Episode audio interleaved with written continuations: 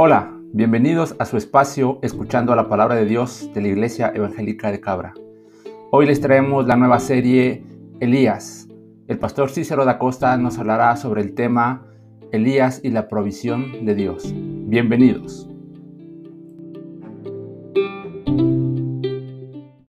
Vamos a empezar una serie hoy, de hecho ya la hemos empezado por la mañana, basada en la vida de Elías.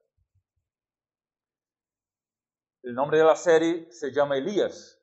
Y hoy nos toca eh, el primer mensaje, Elías y la provisión de Dios, Primera Reyes, capítulo 17. El versículo 1 de Primera Reyes 17 dice, entonces Elías, el tisbita, una probable referencia a que Elías venía de una ciudad llamada Tesbe, que se queda, que está en, bueno, Galaad, sería el nombre correcto, como viene en el pasaje. Entonces Elías el tisbita, que era de los moradores de Galaad, dijo a Acab, vive el Señor Dios de Israel delante de quien estoy, que ciertamente no habrá rocío ni lluvia en estos años, sino por la palabra de mi boca. Entonces, vamos a hablar sobre Elías, como estaba diciendo, ¿no? Empezando hoy la serie Elías. Cuatro mensajes vamos a, a compartir. Elías y la provisión de Dios, Elías en el monte Carmelo, Elías en el monte Oreb y Elías y su discípulo. Así que, ¿cuál fue la importancia de Elías, el porqué de ese personaje y, y por qué vamos a hablar de ello, no?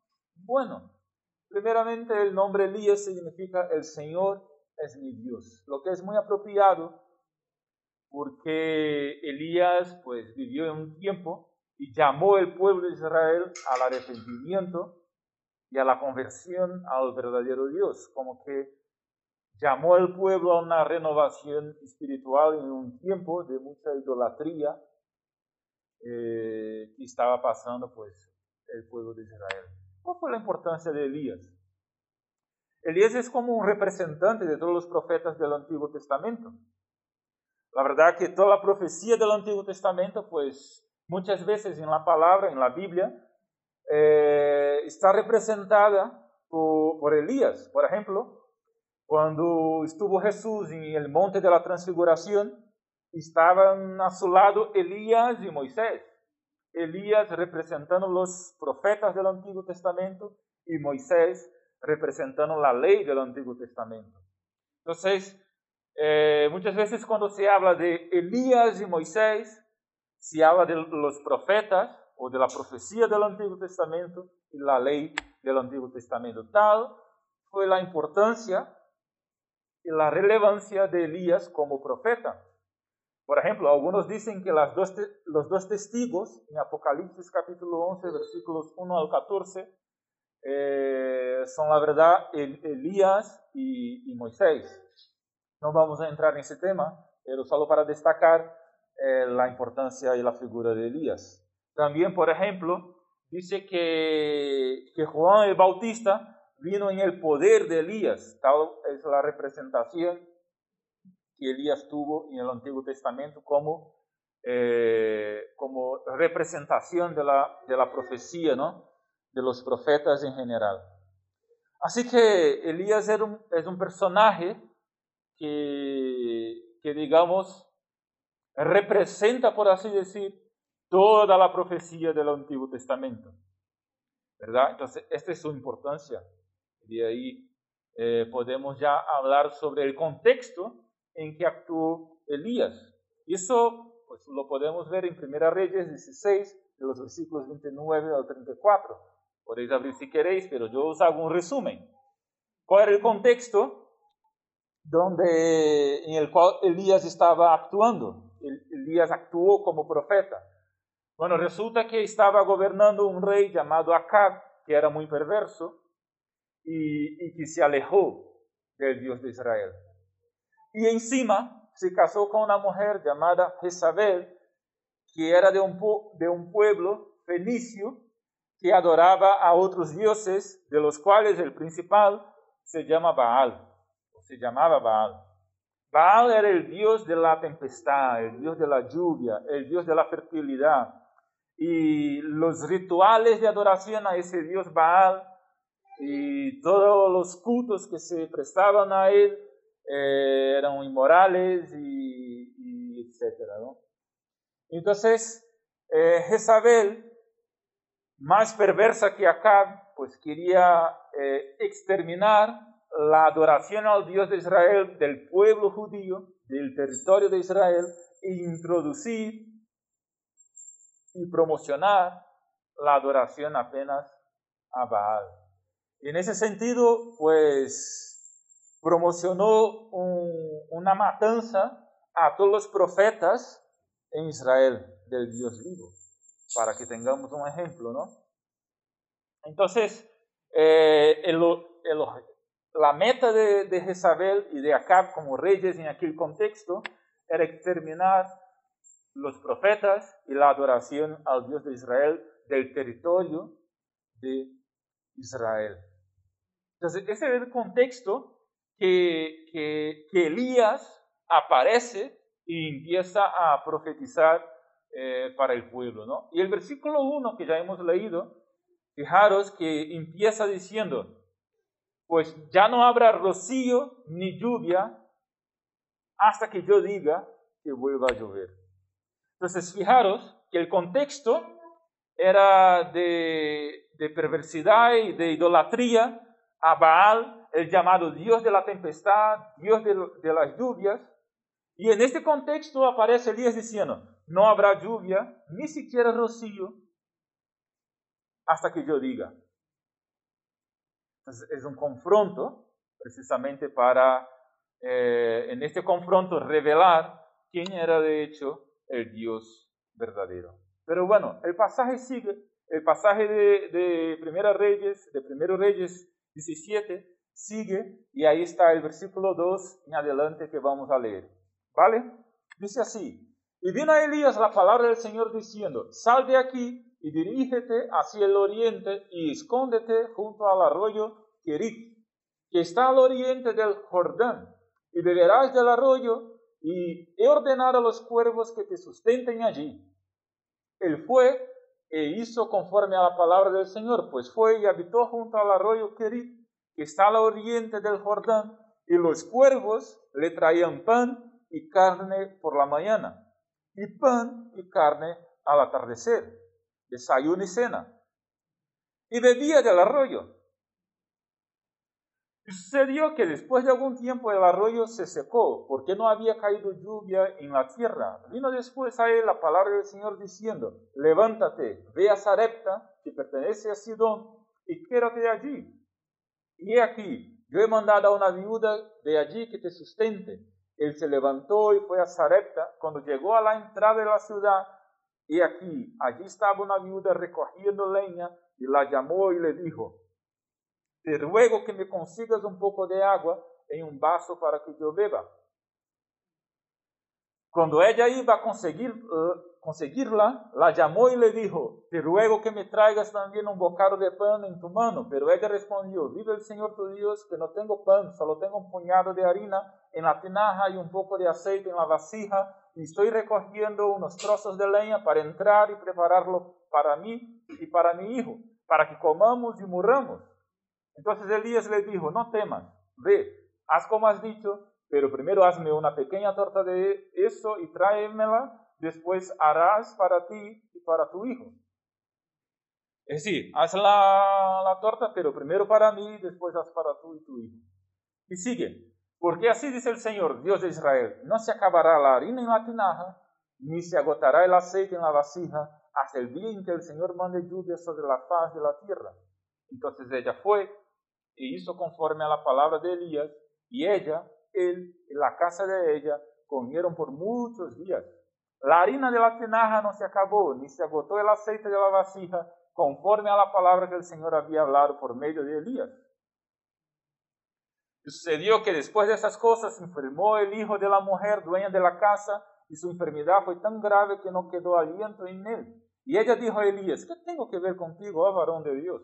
¿Has venido para traer a memoria mis iniquidades y hacer morir a mi hijo? Y él le respondió, dame a tu hijo. Y él lo tomó de su regazo y lo llevó a la cámara alta donde él vivía y lo acostó sobre su propia cama, clamó al Señor y dijo, Señor mi Dios, ¿has traído también mal a la viuda con quien estoy hospedado haciendo morir a su hijo? Entonces se tendió tres veces sobre el niño, clamó al Señor y dijo, oh Señor Dios mío, te ruego que el alma de este niño vuelva a él. El Señor escuchó la voz de Elías y el alma del niño volvió a él y revivió. Y Elías tomó el niño, lo bajó de la cámara alta a la casa, se lo dio a su madre y Elías dijo, mira, tu hijo vive. Entonces la mujer dijo a Elías, ahora conozco que tú eres hombre de Dios y que la palabra del Señor en tu boca es verdad. Hemos visto aquí y hemos leído sobre cuatro milagros. Cuatro milagros en ese pasaje, en ese capítulo 17. Eh, ¿Qué hay en común en ellos? Pues los cuatro para mí hablan de la provisión de Dios y que Dios provee. ¿Cuál es el primer milagro? Lo leemos en el versículo 1. Una sequía por toda la tierra. Porque Elías dijo en el versículo 1, habrá sequía por toda la tierra, no lloverá ni habrá rocío hasta que yo diga. Pero bueno, aparentemente una sequía es lo contrario de provisión, ¿verdad? Pero cuando la sequía viene de Dios, dejarme deciros, y cuando la sequía viene de Dios, es provisión de Dios.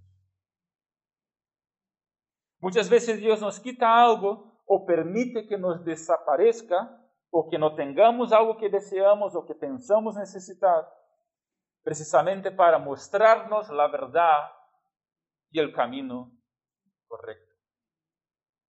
Hermano querido, amigo, quizás alguna ausencia o falta que sientes o tienes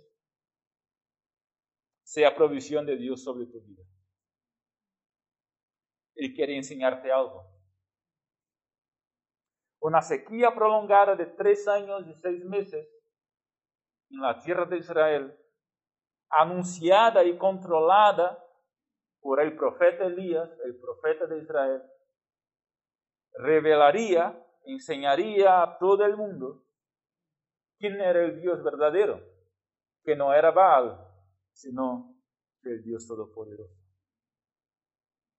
Era la provisión de Dios para el pueblo y toda aquella gente para enseñarles quién era de hecho el verdadero Dios. A veces una sequía, entre comillas, en algún momento de nuestras vidas, puede que sea una provisión de Dios para enseñarnos, para enseñarte algo que todavía no sabes o no conoces o no has aprendido. ¿Me explico? ¿Te has enterado de lo que quiero decir? Segundo milagro. Agua, agua del arroyo y alimento traído por pájaros. Hemos leído pues del versículo 2 al 7 que Elías profetizó, no habrá lluvia ni rocío, y Dios le dijo, ahora ve de aquí, porque la mujer, la Isabel, va detrás de ti. Entonces, ve de aquí, que yo he preparado un escondite muy especial para ti. Está justo al lado de un arroyo, el arroyo querido, ve y escóndete allí. Y Elías se fue. Y allí se quedó. Y el milagro está en que, bueno, el arroyo es provisión de Dios, porque los ríos, los arroyos y todo lo demás es todo provisión de Dios. Entonces, Elías bebió de esa agua, pero también desayunaba y cenaba cada día alimentos traídos por pájaros. Dice el pasaje que los cuervos traían carne para Elías cada mañana y cada tarde. Y el Señor de esa forma proveía para Elías eh, lo necesario para él. Pues Dios había provisto, por lo tanto, para Elías, por medio de, de unos siervos bastante inusuales o poco normales porque ¿quién ya fue alimentado por cuervos? ¿no? Eso es bastante eh, inusual, ¿verdad? No es normal. Eso nos enseña que toda esa, esa historia, que el Señor muchas veces conduce a sus siervos a dar un paso a la vez, ¿sabes? Un paso a la vez. Mientras sus corazones permanecen en sintonía con su palabra, hay que dar paso, paso a paso, ¿no? un paso a la vez. Fijaros que Dios no dio el cronograma completo para Elías de cómo serían los tres años siguientes. Dios simplemente dijo a Elías, profetiza que no habrá lluvia ni rocío. Y ya Elías lo dijo. ¿Y ahora qué? Y ahora Elías no sabía. Y Dios dijo, pues ve de aquí y va para allá. Y Elías fue. Elías no tenía el programa todo en su, en su cabeza, en su mente, porque Dios no lo había dado. Así que Elías tenía que desarrollar su fe, su obediencia y su dependencia del Señor. Y resulta que muchas veces nosotros necesitamos aprender lo mismo, porque nos gusta el control, ¿verdad? No sé a vosotros, pero nos gusta saber todo de una vez, ¿verdad? Y tener el control de la situación. Y saber lo que va a ocurrir. Pero resulta que Dios no hizo así, de esa forma con Elías. Y me parece que muchas veces, o la mayoría de ellas, tampoco hace así con nosotros. Los que nos disponemos a servirle. No nos da el cronograma completo eh, de nuestro ministerio, nuestras vidas y por ahí. Sino que nos enseña a dar un paso a la vez. Hay personas que dicen, yo no estoy preparado para, por ejemplo, entregarme a Jesús. ¿Por qué eso? ¿Por qué aquello? Resulta que hay que reflexionar sobre eso, pero hay que dar el paso. Y luego de dar el primero, se da el segundo. Y luego de dar el segundo, se da el tercero. No se puede dar el primero y luego el cuarto porque no tenemos el cronograma. ¿Me explico? Así que Elías obedeció por fe. Y es lo que tenemos que aprender al servir al Señor. Con la intensificación de la sequía, el arroyo se secó. Pero Elías no se movió de allí hasta que el Señor le dio órdenes. El versículo 7 dice, ahora sí, Elías, ve de aquí y va a Zarepta. Y ahí entramos en el tercer milagro, en el tercer milagro. Pero antes dejarme de, dejarme decirte una, una frase, ¿no? que alguien ya dijo, que es, la voluntad de Dios nunca nos conduce a un sitio en que Dios no pueda protegernos o cuidar de nosotros. Si Dios le había enviado al arroyo, el Señor proveería para ir allí. Y ahora que el Señor le envía a Sarepta, el Señor también va a proveer para ir allá en Sarepta. Y ese es el tercer milagro, alimento de vasijas vacías. Del versículo 8 al 16 leemos que Dios envía a Elías a una ciudad llamada Sarepta, que se sitúa en la región de Sidón. Ya veremos dónde está eso. Pero mira ese pasaje, ese, esa frase también que, he traído aquí.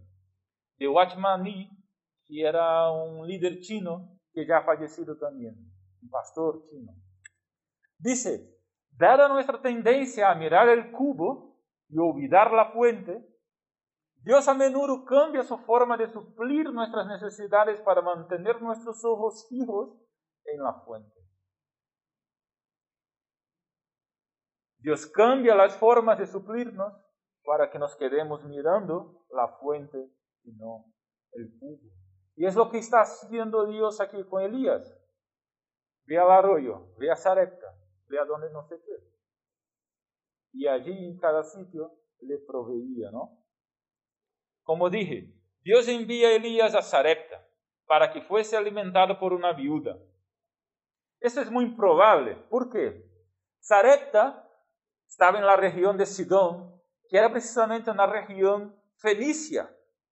Y acordaros que la reina Jezabel, que estaba persiguiendo, persiguiendo a los profetas, precisamente era de esa región. Entonces, Dios está enviando a Elías al territorio enemigo. ¿Vale? Dios está enviando a Elías al territorio enemigo y encima para ser sustentado por una viuda. Y las viudas estaban entre las personas de la clase más baja de aquella época. Porque habían perdido el marido que era la fuente del sustento. Porque era la cultura de aquel entonces. Entonces, era totalmente improbable que Elías fuera sustentado en un territorio enemigo por una viuda, pero el Señor le envía allá para ser sustentado por esa viuda. Lo improbable. Muchas veces Dios se utiliza de lo improbable para sustentarnos. Muchas veces Dios se utiliza de la improbabilidad para proveer para nosotros. ¿Para qué eso? ¿Por qué eso? Precisamente para que sigamos aprendiendo a tener los ojos fijos en la fuente, en Él. Así que, hermanos, no tengas miedo de la improbabilidad, ¿eh? porque el Señor la utiliza para sus propósitos. Y aquí tengo varias experiencias, tenemos varias experiencias con la provisión de Dios, por así decirlo, ¿no? Pero me gustaría compartir uno eh, que se pasó allí en Brasil precisamente unos meses antes de que viniéramos a España, pues de primera vez, ¿no? Como misioneros. Y claro, para venir, pues pasamos por muchas iglesias predicando, hablando con pastores, hablando con hermanos, para que, para buscar, pues, sustento para la obra misionera que veníamos a desarrollar, porque como dije, el misionero no vive del viento. Hace falta, pues, sustento para él. Entonces, veníamos como misioneros acá y buscábamos sustento en varias iglesias y presentamos proyectos allá y, fuimos, predicamos y tal, y el Señor bendijo. Pero una experiencia que hemos tenido fue cuando en una llamada con un pastor, eh, y la cuestión era que, que nosotros fuésemos a su iglesia para hablar, y el pastor nos dijo, vale, pues podéis venir. Mejor, no una llamada, sino que conversación por WhatsApp. Y el pastor dijo, sí, venid, pero tenéis cinco minutos solamente, ¿vale? Nada más. Y, y yo decía, cinco minutos, y pensando, ¿no? Y tal, y al final, al fin de cuentas, pues hemos concretado y íbamos allá para hablar cinco minutos. Y la iglesia se quedaba lejos de nuestra casa. ¿Vale? Pues cerca de dos horas. Pero Vale, hemos quedado para ir a esa iglesia para hablar cinco minutos a la iglesia. Y el día de salir, yo hablaba con Vera, ¿será que merece la pena? ¿Será que merece la pena salir de aquí para ir allá, pues para hablar cinco minutos? Y yo ya estaba enfadado porque ¿cómo el pastor me da cinco minutos? ¿Verdad? Pero dije, pues bueno, hemos quedado, vamos y hablamos del Señor y del proyecto que el Señor tiene para nuestras vidas. Fuimos, estamos en una celebración, nos llama el pastor, yo me subí con mi móvil, puse el, puse el cuenta atrás en cinco minutos, ¿vale? Puse el cuenta atrás en cinco minutos porque no me quería pasar ni un, ni un segundo siquiera, que estaba enfadado con aquello. Y hablé cinco minutos. Antes de los cinco ya estaba terminando y ya está. Y al final dije, pues si alguien quiere saber algo más sobre lo que estamos aquí compartiendo, eh, pues estamos ahí al final eh, de la celebración y podéis contactarnos y, y, hablamos, ¿vale? Y ahí lo dejo. Y ya está. La celebración siguió, el pastor predicó, no me acuerdo de su predicación. Y, y vale, la celebración terminó, el culto terminó, fuimos para atrás y allí estábamos, y nada, y nada, y nadie pasa y tal, estábamos allí parados en, en, una esquina, hasta que un matrimonio se acercó a nosotros y empezó a hablarnos y, y hemos empezado a, a charlar. Y, y el matrimonio nos decía, el hombre, mira, pastor, que esa semana estábamos hablando nosotros dos un matrimonio de, de jubilados, estábamos hablando nosotros dos que, que necesitábamos adoptar a un misionero. Y el Señor estaba poniendo esto, esto en nuestros corazones desde el principio de la semana. Y yo estaba orando entre semanas y el Señor me lo confirmó, pero no sabíamos quién adoptar. No conocíamos a nadie. Y, y resulta que hemos venido aquí a visitar nuestra hija porque el matrimonio no era miembro de aquella iglesia. Estaba, nunca había ido a aquella iglesia, estaba allí de visita. Fue a visitar su hija, que vivía allí cerca, y fue a esa iglesia. Y justo ese día estaba yo hablando cinco minutos allí. Y el matrimonio nos dice, pues escuchando a ti, el Señor me pone en el corazón a adoptar a vosotros. Entonces, queremos ahí caminar junto con vosotros. Yo les dije, vale, pues genial. Aquí podéis rellenar ese formulario tal y cual. Genial. Pero, cuando, como si no fuera suficiente, ¿no? Cuando leí lo que ellos estaban proponiendo para sustentarnos, ahí me, me caí, caí en mí, ¿no? Lo que el Señor quería enseñarme, de que Él de hecho es el Señor. Porque lo que aquel matrimonio estaba con, con, con el valor que aquel matrimonio estaba apoyándonos, era el equivalente a normalmente lo que una iglesia hacía. ¿Me explico? El matrimonio cogió la, la, responsabilidad de apoyarnos con el valor que normalmente una iglesia entera lo hacía. Y entonces me di cuenta que, que el Señor es el Señor de la provisión de y que cinco minutos son más que suficientes, ¿verdad? Y ese matrimonio es un matrimonio fiel, porque hay personas que empiezan y por cualquier cosa pues paran de apoyar a un misionero, pero ese no, ese es fiel. Le hemos conocido aquel día, nada más. Nunca nos había visto. Ahora ya, ahora ya tenemos una relación por WhatsApp, pero tenemos. Queríamos ir a verles ahora, pero no ha podido ser por el tema de la pandemia, pero ya para el año que viene o, o después será. Incluso después de un año que estábamos aquí, el matrimonio aumentó la cantidad que nos apoyaba, porque vio que de hecho el trabajo era serio, era formal. Cuando Vera se quedó embarazada, el matrimonio pues nos regaló un buen regalo. Porque el Señor es el Señor de la provisión. Cinco minutos. Y yo estaba enfadado, ¿no? Que hablé mal. ¿Sabes? Eso es lo que el Señor hace, lo improbable. Número cuatro, terminamos. Vida para un niño muerto, el último milagro. El cuarto milagro, versículos 17 al 24. El niño de la viuda muere y Dios le provee de vuelta la vida por medio de la intercesión del profeta. Sobre todo provee a aquella viuda lo que le faltaba para que ella creyera definitivamente en el Dios que predicaba Elías. El aceite no se acababa, la harina tampoco. Pero aquella mujer solo se dio cuenta finalmente, cuando su niño ha ganado vida. Porque ella dice en el versículo 24, ahora sé quién es el Dios de verdad y que la palabra de Dios es verdad en tu boca.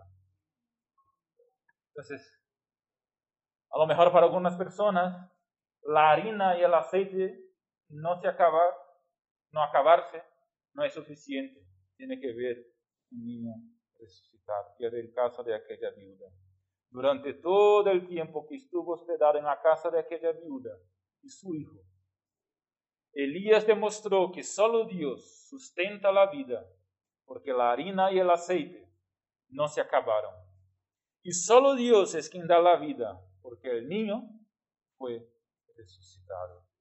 Resumiendo, Él es el Jehová Jireh, de hecho, el Señor de la provisión, da la vida, sustenta la vida, mantiene la vida.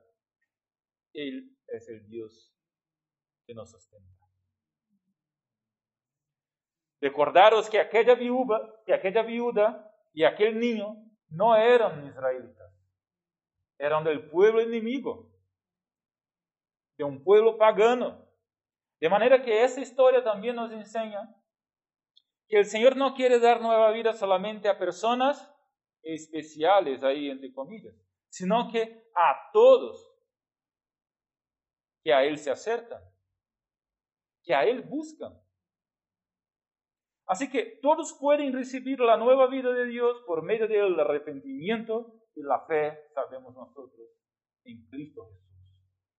Por si alguien aquí todavía no ha tomado su decisión, tómala. Porque la nueva vida la tenemos en Cristo Jesús. Y es necesario creer en Él, entregarse a Él. Terminamos. Espero que ese mensaje te haya animado, ¿sabes? ¿A qué?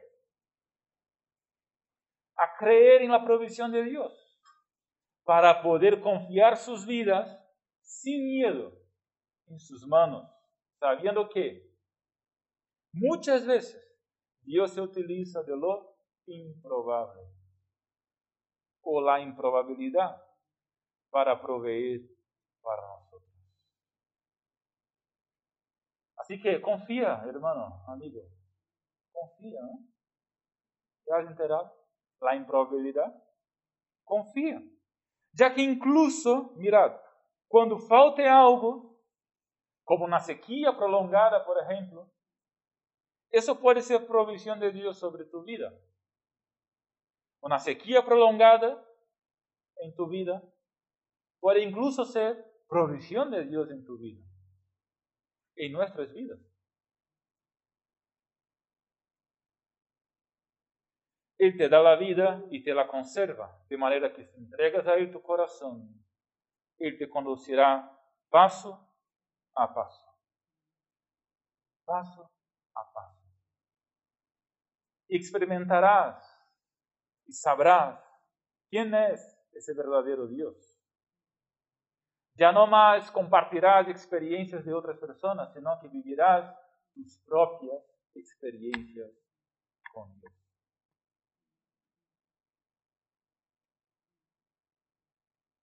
Paso a paso. Y eso nos requiere fe, obediencia y dependencia de Dios. ¿no? Terminamos. Me gustaría orar. Podéis poneros en pie un ratillo y vamos a orar terminando. Tres cosas aquí son claves: fe, obediencia y dependencia. Para aprender sobre eso, la provisión de Dios. Padre, muchas gracias, Señor, por ese tiempo. Poder estar aquí y compartir tu palabra de esa forma. Gracias, Señor, porque tú eres el Dios de la provisión y nosotros experimentamos eso cada día. Enséñanos, Padre, aunque sea por medio de una sequía, es decir, por medio de la falta de algo, por medio de una necesidad, que no tiene que ser material, porque a veces tenemos, Señor, la provisión material, pero lo más importante es la provisión para el alma. Porque tú no eres el pan para el cuerpo, sino que Jesús dijo que es el pan de la vida el pan que sacia el alma, el agua que sacia el sed, la sed del alma. Así que Señor, te lo ruego, bendícenos en esta tarde, cada uno de nosotros aquí experimentemos estas bendiciones de tu parte, no solamente físicas, materiales, sino que espirituales. Y podamos, Señor, tener cada uno nuestras propias experiencias contigo de esa forma y así, Señor, madurarnos en la caminata contigo, aprendiendo sobre lo que es la fe, de hecho, la confianza, la obediencia a ti, el no tener el control de todas las cosas, sino que confiar de hecho y obedecer a ti paso a paso, dependiendo enteramente de ti. Eso, Padre, te lo pedimos en el nombre de Jesús. Amén.